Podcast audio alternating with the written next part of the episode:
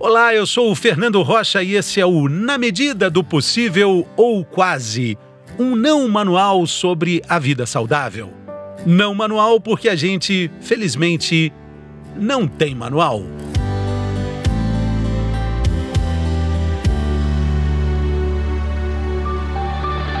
A meditação é uma palavra que a pandemia trouxe para a nossa vida de todo dia.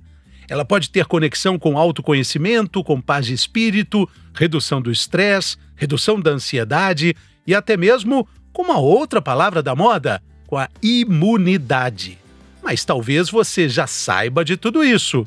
E com certeza você também sabe que meditar não é fácil, embora seja extremamente simples. Por que é tão difícil domar esse turbilhão de ideias? Como começar essa jornada? E principalmente, como seguir em frente nessa jornada? Quem responde essas e outras perguntas nesse episódio é o tradutor, filósofo, professor de yoga e meditação, o Satbhagat Rogério Betoni. O primeiro nome vem da cultura Sikh, uma das maiores religiões da Índia que não tem dogmas e acredita que a realidade é a grande lei. É partindo desse princípio que a gente começa esse episódio Seja muito bem-vindo, meu caro. Muito obrigado, meu caro Fernando. Obrigado pelo convite. Obrigado mesmo. Estou muito feliz de estar aqui e bater esse papo com você. Vamos tentar decifrar essa equação, né? O que parece ser tão simples acaba sendo tão difícil quando a gente decide começar a meditar. Pois é, essa é a grande questão da meditação, né? A gente costuma até escutar algumas pessoas dizerem: é, ah, eu não sirvo para meditação porque eu sou muito ansioso, eu sou muito ansiosa. E é justamente essas pessoas que são mais ansiosas que, teoricamente, seriam as que se beneficiariam muito de uma prática meditativa, né? É, e acho que todos os aspectos, os aspectos que você disse no começo, eles estão implicados na prática da meditação. São todos ganhos que obtemos em qualquer prática meditativa, né, independente da, da técnica, porque existem muitas técnicas e muitas vertentes, e é algo que nos últimos 10, 15 anos tem sido profundamente pesquisado nas universidades de medicina e especialmente de questões mentais, né, cursos de psiquiatria e as meditações, especialmente do Kundalini Yoga, são as que estão mais presentes nas, nas universidades em pesquisa. Então a gente já pode, inclusive, fazer esse mapeamento dos benefícios da meditação para a nossa saúde. É, quando, quando a gente fala em busca de uma meditação que caiba dentro da nossa realidade, dentro da nossa ansiedade, a gente pode procurar diversos aplicativos, pode procurar pela internet algumas meditações conduzidas. Esse é um caminho interessante, na sua opinião? Acho que todos os caminhos da meditação são interessantes. né, as meditações, sejam elas em silêncio ou guiadas, é, diferentes tipos de meditação têm diferentes propósitos, né? A gente tem meditação guiada, meditação em silêncio, meditação em que você vai entoar mantras, tem meditação em que você vai fazer movimentos com o corpo, né? É, cada uma tem um, eu diria que cada uma é direcionada para um objetivo que pode ser diferente do outro e cada pessoa também vai se adaptar melhor a determinado tipo de técnica. É, eu, por exemplo, eu prefiro meditações que envolvam movimento e mantra. É, já conheço pessoas que não, não gostam muito de meditação com mantra, preferem meditar em silêncio. É, então são, são diversos caminhos, eu acho que qualquer um deles é, é, válido. Serve como, como ponto de partida, né? Agora, seria importante também perguntar: meditar é, é, é acalmar ou aceitar a realidade do jeito que ela é? Muito boa essa pergunta. é as duas coisas. Eu acho que o objetivo primeiro, assim, a, a primeira realização que a gente tem com uma prática meditativa é uma certa paz de espírito e eu não diria é uma certa paz de espírito e uma conquista da agitação mental, da nossa agitação mental. É, e no, no final, o que eu diria seria a grande conquista da prática meditativa é a gente aprender a lidar mais com a realidade do modo como ela é. E deixar de brigar com o mundo achando que a gente tem controle sobre a realidade, quando na verdade a gente não tem controle absolutamente nenhum sobre nada, né? E então, quando a gente começa a entender um pouco isso, a gente se lança na nossa vida de uma maneira mais entregue, é, sabe? E isso automaticamente nos traz um sentido maior de presença e de menos ansiedade e de mais conexão com, com o universo. Agora, é um exercício interessante porque a ideia é não pensar em nada. E não pensar em nada já, já é uma forma de começar de forma errada, né? Exatamente. Você sabe quando eu comecei a meditar, eu tinha exatamente isso. Ah, mas meditar é não pensar em nada. E, e eu tinha aquela imagem de que acho, que. acho que muitas pessoas na nossa cultura têm uma imagem é, de que meditar é não pensar em nada, e também aquela coisa, ah, começa pensando num quadro branco. É, e pensar num quadro branco já é pensar em alguma coisa, né? Então, quando a gente se propõe numa prática meditativa, na verdade, a gente não está querendo não pensar em nada, porque isso é fisiologicamente impossível. Nossa mente, ela produz pensamentos o tempo todo. É, milhares de pensamentos por segundo. Então, não tem como a gente não pensar em nada. O que tem é a gente voltar a nossa atenção, na verdade, para a nossa atividade mental e começar a entender como é que nós somos capturados pelos pensamentos. Então, por exemplo, se a gente para para meditar, primeira vez, você senta, né, busca geralmente um espaço mais silencioso, procura se sentar de maneira confortável e né, se silencia. Imediatamente a sua mente vai começar a produzir um monte de pensamento. É, e eu costumo dizer que são camadas, eles vêm em camadas. A primeira camada são os pensamentos imediatos que tem a ver com a nossa realidade daquele momento. Será que eu fechei a porta? É, o vizinho está fazendo barulho, isso aqui está me incomodando, minhas costas estão pinicando. A gente, sabe, é, a mente começa a funcionar e lança aí milhares de pensamentos que vão tentar nos capturar, né? E se a gente vai num pensamento desse, se a gente embarca num pensamento desse, pronto, você já se rendeu à atividade mental, porque é isso que ela faz, é, é nos conectar o tempo todo. Então, o que a gente começa a observar é que esses pensamentos, a gente não precisa necessariamente se conectar com eles, porque eles não definem quem somos nós. Eles são apenas uma atividade da nossa mente. E observando a forma como eles vêm, a gente vai observando a forma como eles vão também. Então a gente começa a perceber que vai abrindo um espaço. Além disso acalmar a nossa mente, claro, envolve respiração, né? envolve uma série de coisas. Esses pensamentos eles vão além, além deles diminuírem a sua atividade, esse intervalo pequeno, que pode durar meio segundo na nossa concepção temporal, ele vai ficando maior. Então a gente não se conecta muito mais com esse fluxo de pensamentos. É, é esse o silêncio que a gente busca na meditação.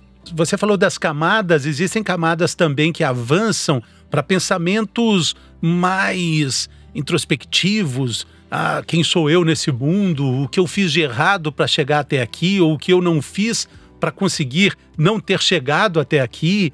E, e, isso também faz parte desse caminho de meditar, né? Totalmente. Aí, aí a gente tem depois uma segunda camada de pensamentos, que são os pensamentos mais longo prazo. Ou são pensamentos relacionados a um passado, ou pensamentos relacionados ao futuro. Ao que eu preciso fazer, a projetos, a coisas, a pendências né, da, nossa, da nossa vida então, primeiro vem os imediatos, depois a gente começa a perceber que eles vão ficando um pouco mais densos, né? É, até que surgem questões dessa natureza, né? E é dessa maneira que a gente consegue respondê-las melhor, porque a gente está acessando uma, um espaço de silêncio fora dessa camada que eu diria mais superficial de pensamentos imediatos, né? Que, que, que nos conectam o tempo todo com a realidade e com as nossas identificações ao mundo. Então, esse espaço de silêncio é o espaço que eu diria que, contraditoriamente, é de onde as respostas surgem, né? Elas vêm do silêncio. E é prática, né? Isso aí não vai acontecer na primeira vez, talvez nem na segunda, talvez nem no primeiro mês. É, é. Tem pessoas que relatam já uma certa, um certo benefício, especialmente com ansiedade, nas primeiras vezes, né? É, a gente tem práticas meditativas que duram três minutos. Então, você fala, ah, mas eu não tenho tempo para meditar, ficar aqui 10 minutos, 20 minutos sentado. A gente tem uma vida muito corrida hoje, né? E, ah, mas eu não tenho tempo. Não tem problema. Você pode começar a sua prática meditativa, inclusive com as atividades que você estiver realizando. Então, às vezes alguém fala, ah, eu tenho uma vida muito agitada, como é que eu começo a meditar? Fala, ok, você, por exemplo, para em algum momento para lavar louça na sua cozinha, então começa a prestar atenção na sua atividade, traz toda a sua presença para aquele momento e tenta não distrair o seu pensamento para absolutamente nada que não seja aquela atividade. Se vier um pensamento, você retorna o seu foco para o que você está fazendo. Isso já é uma prática meditativa. É, é... Pessoas, por exemplo, quando músicos, quando estão tocando, bailarinos, quando estão dançando. Então, todas essas atividades que nos desconectam que tiram a nossa mente dessa atividade mental exacerbada, acabam que, em última instância, também são práticas meditativas. A gente pensa, por exemplo, num pianista tocando piano, é, pessoas que têm experiência com instrumento musical vai se conectar com isso. Se você para para pensar no que você está fazendo, você já se, se, se, desconcentrou. Provavelmente você erra nessa, nessas horas. Você pensa sobre aquilo. Né? Então, a, a sua conexão é totalmente naquele instante. Você se torna parte do instrumento. É, isso também é uma prática de, de, de meditação. Muito bacana, porque você está falando algo que se conecta diretamente com um episódio que a gente gravou há duas ou três semanas. É, quem estiver ouvindo pode depois ir conferir com a Cecília Xavier, uma terapeuta ocupacional aí de BH também. Ela falando sobre o treino para a felicidade. Ela recomenda exatamente esse estado de atenção, chamado, a partir de uma pesquisa de Flow, uma pesquisa internacional imensa, que, que pesquisou vários estados de felicidade, de plenitude, com diversos profissionais em áreas mais remotas do mundo e também mais agitadas. E ela sugere um exercício bacana que eh, vem muito com o que você está dizendo: tomar banho. Tomar banho com presença pode ser também um exercício de meditação interessante, né? Exatamente. Quantas vezes a gente não faz as coisas no piloto automático? Né? É, às vezes você não lembra, a gente não consegue lembrar o que a gente comeu no almoço é, qual, qual roupa que a gente está. É, no próprio corpo, você fecha o olho e, e para para pensar em qual roupa que você vestiu. né? É, é, isso é um, é um estado de, de, de, desconexão mesmo da realidade. E a gente não quer, hoje, meditar, ter que buscar algo fora da nossa realidade para praticar meditação. Então, ah, eu preciso ir para um mosteiro, eu preciso ir para um templo, preciso ir para o meio da montanha. Não, a gente não precisa de nada. A gente precisa só de atenção de atenção. Precisa da gente mesmo, né? Precisa da gente mesmo. Agora. A gente medita em qualquer lugar, na verdade. Você disse dessas brechas que acontecem entre um pensamento e outro, entre uma dúvida e outra, se a mensagem de WhatsApp chegou ou não, se, se a torneira está pingando ou não, e depois com questões mais importantes. Mas o fato é que você chama atenção para alguns lapsos, por uma fresta que entra uma luz e a percepção de que esse espaço pode aumentar.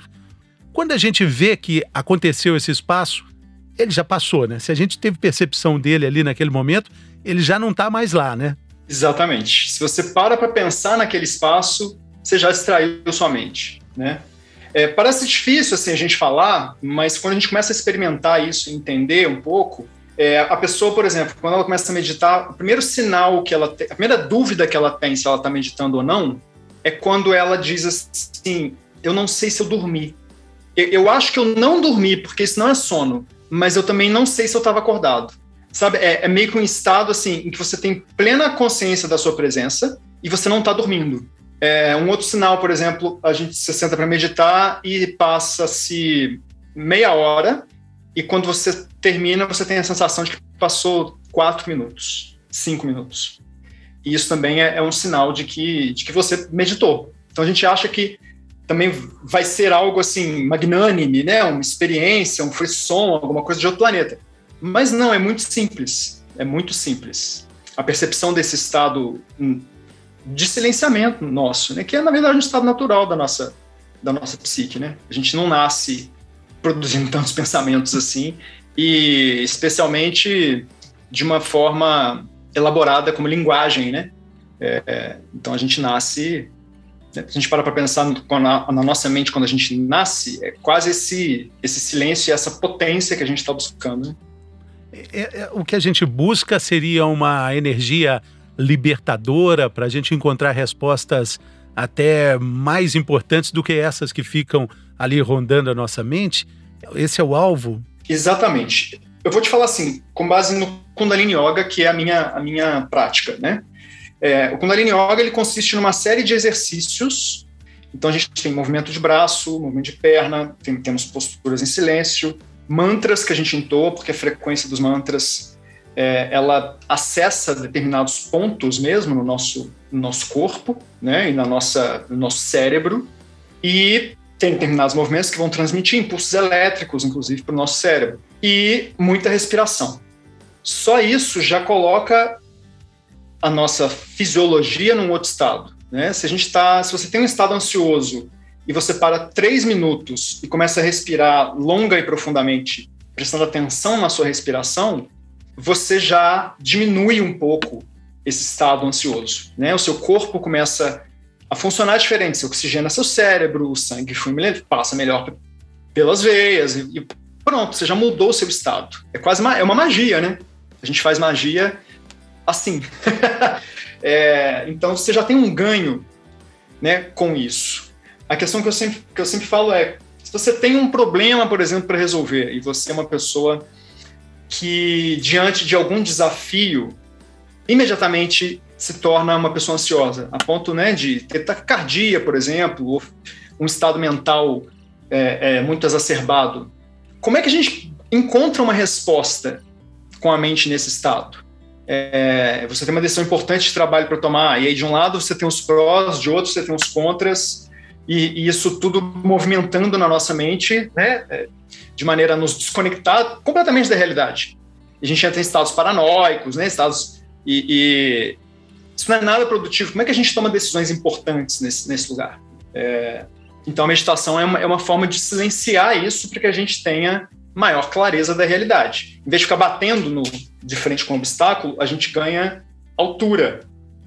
E quando a gente ganha altura, a gente consegue enxergar as coisas de uma outra maneira, o big picture, né, que a gente fala lá em inglês. Enxergar as coisas como um todo. E só isso por si já facilita a nossa tomada de decisões. Só, só essa tranquilidade, só o respirar. Assim como a gente falou na abertura do episódio, que muitas pessoas reclamam: olha, eu não consigo porque eu sou muito, sou uma pessoa muito ansiosa, então meditação não é para mim. Existem essas pessoas, mas também existem as pessoas que falam: eu tentei, eu tentei, mas não deu certo. Fiz uma vez, não consegui, mexia muito, é, ficava coçando, como você disse também, o desafio desse nosso episódio é como começar e principalmente como continuar. Qual é a dica para continuidade? Porque o que a gente está falando é de algo tão, tão límpido, tão maravilhoso, que não se alcança nas primeiras, nas primeiras tentativas, né? E o nosso objetivo aqui, e também para as pessoas que eu já vou logo dizendo, podem né, indicar, podem mandar esse episódio aí para quem está precisando de, de dar sequência então, vamos ouvir você sobre essa continuidade, que eu acho que talvez seja aquela pergunta, né? O que é mais difícil? Emagrecer ou continuar magro? Tudo é difícil, mas eu acho que continuar magro é mais difícil, né, Rogério? Exatamente. Assim, quando a gente busca um processo de, de transformação, naturalmente ele vai exigir que a gente saia um pouco da nossa zona de conforto. Então, sem essa vontade de sair da nossa zona de conforto, eu acho que a gente não consegue realizar absolutamente nada na nossa vida. E uma dessas coisas é a meditação, né? Então, claro, conheço pessoas que param para meditar em silêncio, não conseguem e desistem. E aí eu falo para elas, então, eu acho que você precisa achar uma outra técnica. Pessoas mais ansiosas, por exemplo, que, que mexem muito o corpo, né? É, tem algumas que são fáceis da gente identificar. A pessoa está trabalhando ela fica mexendo a perna o tempo todo. É, essas pessoas um pouco mais naturalmente agitadas, elas se dão melhor com meditações em movimento e que tenha mantra, porque né, a, a, a potência da vibração do mantra, de uma música e do movimento, próprio movimento do corpo, ajuda ela a se concentrar. Então, para essas, essas pessoas, elas geralmente se dão melhor com, com meditações assim. Agora, pessoas que já preferem silêncio, que são naturalmente mais calmas, costumam se dar melhor com meditações em silêncio, porque elas naturalmente é, é, já buscam um pouco esse espaço né, nas suas atividades. Então, se a gente começa a fazer uma prática e diz que não consegue, talvez é porque a prática precisa ser outra, né, precisa mudar né? A gente precisa buscar uma outra. E também, se você tentou várias vezes, está tudo certo, né? é, nem todas as pessoas gostam de futebol, algumas preferem vôlei, né? Outras vão gostar de patinação. Então, às vezes essa pessoa, por exemplo, ela vai encontrar seu espaço meditativo numa prática orativa, né? É, é, numa prática religiosa. Então, vai de cada um também, né? De cada, de cada pessoa. É, mas é, é importante a gente entender que essa saída da zona de conforto, ela é necessária porque, como você disse no começo, não é fácil, muitas vezes não é gostoso também. Né? Porque a gente não quer, nossa mente não quer isso. Então é importante também que a gente perceber que o fato de não ser, de não achar que é bom, de não achar gostoso, é algo da nossa mente. Exatamente. Embora seja extremamente simples, não é exatamente fácil, não é extremamente fácil, mas é muito simples. Mas é também algo complexo porque se trata de um encontro imprescindível com a gente mesmo, né? Nós estamos falando é disso, né? A grande descoberta, tudo isso que a gente está falando aqui é para dizer da necessidade implacável de um encontro inadiável que a gente tem conosco mesmo, né? É, é muito importante a gente entender quem que a gente é, quais são nossas mazelas, o que que nos deixa irritado, o que que nos dá prazer, né? O que que satisfaz as nossas vontades no mundo. Isso ajuda a gente a entender com qual tipo de pessoa eu gosto de lidar, qual tipo de ambiente eu vou buscar para me relacionar com as pessoas, qual tipo de ambiente eu vou evitar, porque são, são ambientes que me fazem mal. É, e a gente começa a estabelecer melhor também os limites. Todo ser humano tem que ter um limite. Quais são os nossos limites? Até onde eu posso ir? Até onde eu. Não, não só isso, né? Não só até onde a gente pode ir, é, que aí a gente também descobre uma coisa: a gente às vezes acha que a gente é muito limitado. É, e esse processo de autoconhecimento muitas vezes revela que o que achamos ser um limite nosso, na verdade, é o limite de uma outra pessoa ou um limite que a sociedade nos impõe. Sempre que falam assim, ah, você não fala isso para mim, né? Ah, mas você está nesse momento atarefado demais, ou você não vai dar conta desse projeto. Eu falo, não, isso diz mais do seu limite do que do meu, né? Quem sabe se eu vou dar conta desse projeto sou eu. ninguém, ninguém pode saber melhor é, de nós do que nós mesmos, né? É, e a gente começa a entender um pouco mais quais são os nossos limites e quais são os limites que a gente precisa ter em relação à nossa realidade também. É, é muito legal você dizer isso, porque lembra muito ah, algo que faz parte do seu estudo. Você, como filósofo, tradutor, traduziu agora recentemente a obra de um dos maiores desenhistas, artistas do nosso século passado, né, do século XX, e Austin Osman Spare. E ele fala sobre algo que também está na meditação, que a gente a está falando aqui agora, a diferença entre é, confiar em si mesmo e confiar no si mesmo. É, parece que é a mesma coisa, mas são questões absolutamente diferentes, né, Rogério? É, a gente tem uma, uma tendência a pensar que nós somos, né, até por, por conta da, da, nossa linguagem, é, nós somos o que define o meu eu, o meu ego, né? Então, a nossa cultura se fala, quem é você? Né? Às vezes as pessoas perguntam: quem, quem é você? E aí, ou talvez o que você faz, é, é, mas muitas vezes quem é você? E a gente geralmente responde dizendo o nosso nome e a nossa profissão. Você já, já pensou nisso? E você fala, ah, sou Rogério Betone, sou tradutor, mas ser tradutor ou ser professor de yoga é um único aspecto da sua vida. A gente não é a nossa profissão, né? É, então, essas coisas são, são artifícios que a gente usa para viver nossa realidade, pra, a forma como nós nos identificamos no mundo. Isso é que eu chamo de identificação. Ah, eu prefiro vermelho, eu prefiro azul, eu prefiro banho frio, eu prefiro banho quente. Isso tem a ver com o eu, com escolhas do eu, né? É, ah, eu gosto de guardar dinheiro, eu já gosto de liberar dinheiro, não guardo dinheiro porque dinheiro para mim é vendaval, digamos, né? dinheiro é para ser gasto. É, cada pessoa vai ter uma relação com isso. Agora, isso nos define de fato? Quando eu paro para pensar no meu si mesmo, né, e aí eu acho que você vai dizer isso, muito alinhado a uma psicologia junguiana, quando eu penso no si mesmo, o que é o meu si mesmo? Qual é a minha essência? Qual é o meu verdadeiro eu? Aquilo que, que, assim, que só eu tenho, aquele espaço em que eu sei que nada me abala. É um espaço de conexão com o divino, um espaço de conexão com o universo, com o infinito, com o silêncio, qualquer nome que você dê a isso, né?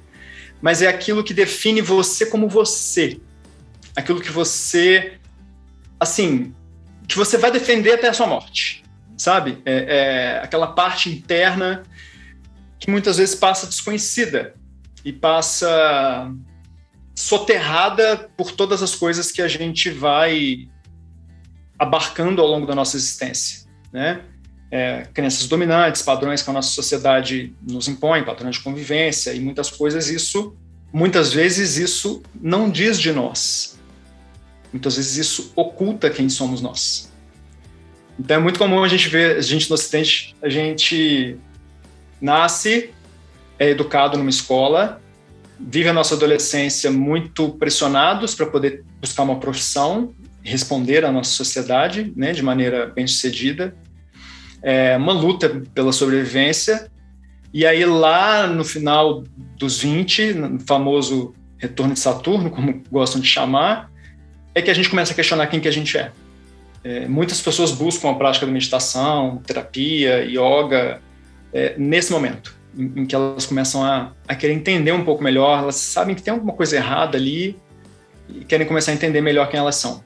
Eu acho que a gente, a gente deu aqui no episódio alguns, alguns bons motivos para seguir a estrada da meditação, entendendo que ela não é um caminho é, completamente fácil, tranquilo, mas exatamente por isso é tão, tão dignificante e tem tantas coisas legais. É, acho que a gente cumpriu aqui o nosso título: Meditação, como começar e principalmente como continuar. Para você que chegou até aqui agora, nosso ouvinte, nosso ouvinte, eu peço que você é, fica o convite para você recomendar o episódio para as pessoas que vão aproveitar, tanto quanto você, ouvinte que chegou até aqui. Eu tenho certeza que aproveitou bastante tudo isso aí que o nosso professor acabou de dizer. Rogério, muito obrigado pela generosidade, atenção muito obrigado. Agradeço a você, todas as pessoas que nos ouviram. Obrigado, obrigado mesmo. Deixa aí o, o seu o, o link aí, a gente vai colocar no link, mas deixa aí o seu, o seu, o seu Instagram para que as pessoas possam entrar em contato com suas aulas e quem sabe começar por aí, né? É, é, o meu Instagram é Rogério Betoni, com dois T's. Esse é o meu Instagram pessoal, mas é, é onde eu, converso com todo mundo. A gente tem também, tem também o, Instagram da Oficina Palimpsestos. Esse é até mais difícil de, de dizer, é, você vai ter que escrever mesmo aí, é, que é onde a gente publica, né? É, é, é, uma editora que eu tenho, eu publico as coisas que eu traduzo, traduzo há muitos anos e resolvi montar essa editora no passado para poder tentar ajudar na transformação do mundo com um conteúdo de qualidade. E, e, é o que a gente tem, tem feito nos últimos 16 meses, né? que a editora foi fundada. E tem conseguido, principalmente com esse episódio, eu tenho certeza que conseguiu. Muito obrigado, Rogério. Muito obrigado. Valeu. Até a próxima, pessoal.